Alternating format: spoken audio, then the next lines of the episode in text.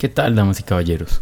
Bueno, la verdad es que hoy tengo que decirles que iniciamos este podcast con, bueno, con una reflexión y no con la, pues con el típico intro que ya llevamos haciendo todos estos días.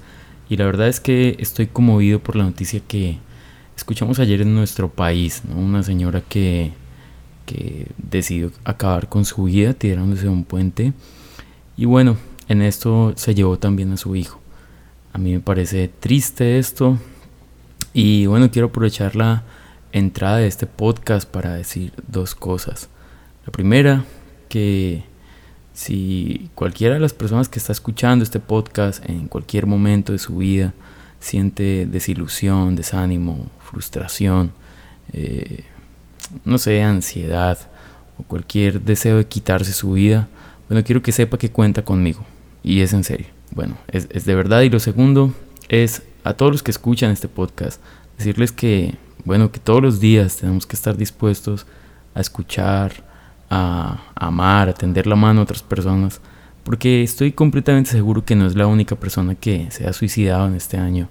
Pero es triste ver que no solamente decidió acabar con su vida, sino que acabó con la vida de su hijo y que, bueno, a pesar de que muchas personas le rogaron, le lloraron pidiéndole que no lo hiciera, bueno, decido hacerlo también. No estoy juzgando a esta persona, mm, no la estoy justificando tampoco, simplemente estoy diciendo que es algo que me tocó bastante el corazón, que me dejó consternado. Y bueno, por eso iniciamos el podcast del día de hoy de esa manera. Bueno, ahora sí, después de haber comentado esto que tenía ahí guardado en el corazón, pues quiero que arranquemos con el, la reflexión del día de hoy. Creo que Dios nos puede hablar y nos va a hablar en este tema eh, estoy seguro de ello.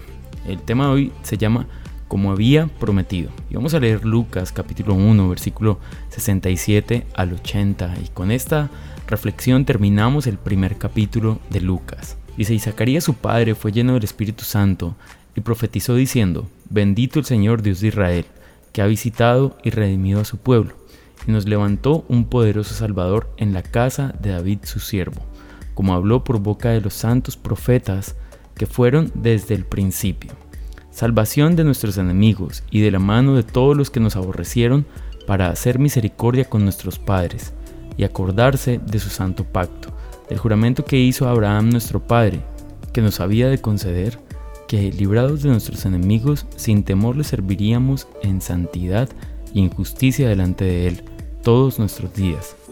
Y tu niño, profeta del Altísimo, serás llamado porque irás delante de la presencia del Señor para preparar sus caminos, para dar conocimiento de salvación a su pueblo, para perdonar sus pecados por la entrañable misericordia de nuestro Dios, con que nos vistió desde lo alto la aurora, para dar luz a los que habitan en tinieblas y en sombras de muerte, para encaminar nuestros pies por camino de paz.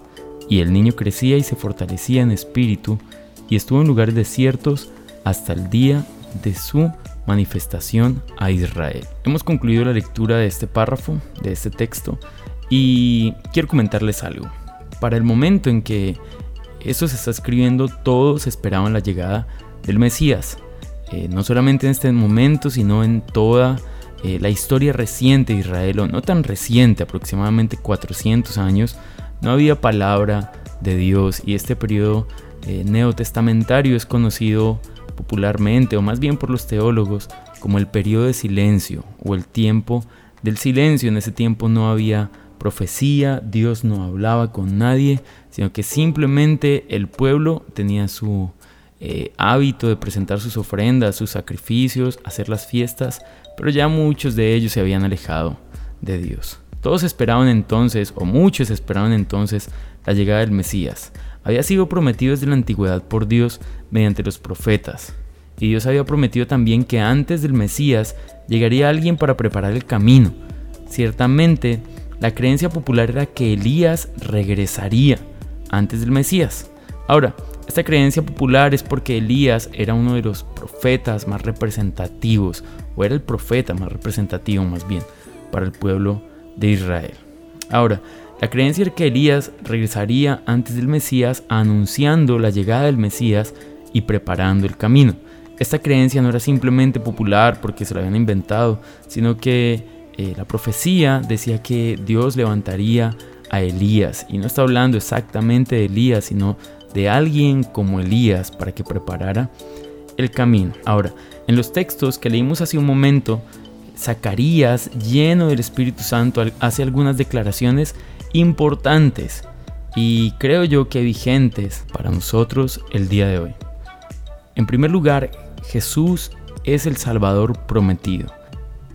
El pueblo de Israel fue esclavo de todos los imperios, de Egipto, Asiria, Babilonia, Persia, Grecia y Roma. Tuvieron un corto periodo de, libertad, por así decirlo, pero luego nuevamente fueron sometidos por algunos de los imperios. Para el pueblo de Israel la llegada de, Jesús, es decir, del Mesías, aunque ellos no sabían que se llamaría Jesús, representaba la llegada del Salvador prometido, el que los libraría de sus enemigos terrenales.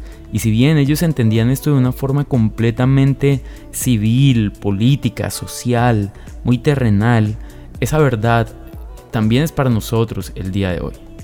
Ahora, Jesús es nuestro Salvador. No importa cuál sea nuestro enemigo, es el Salvador de nosotros frente a nuestros enemigos. Y saber esto me trae tranquilidad, porque Jesús liberó al pueblo de Israel. Ahora ofreció libertad más bien y seguramente el pueblo de Israel, algunos lo aceptaron, otros no, pero los que lo aceptaron sí que fueron realmente libres. Si nosotros aceptamos a Jesús y tenemos a Jesús como nuestro Salvador, realmente será nuestro Salvador. Eh, me parece interesante la forma como Jeremías habla a Dios y le dice, sálvame Jehová y seré salvo. Y eso quiere decir que solamente en Dios nosotros realmente seremos salvos de nuestros enemigos. En segundo lugar, resalta a Jesús como el misericordioso o la misericordia prometida. Hasta la llegada de Jesús, cada quien tenía que pagar por sus pecados. Lo hacían con un cordero u otro sacrificio, pero cada quien tenía una oportunidad de presentar una ofrenda para que en su holocausto fuese cargado su pecado. Es decir, eh, fulano de tal, bueno, Adrián tenía que pagar su pecado con muerte, pero en lugar de Adrián yo podía ofrecer un sacrificio y ese sacrificio entonces moría pagando por mi pecado. Esto era complicado porque no había perdón diario y era complicado realmente.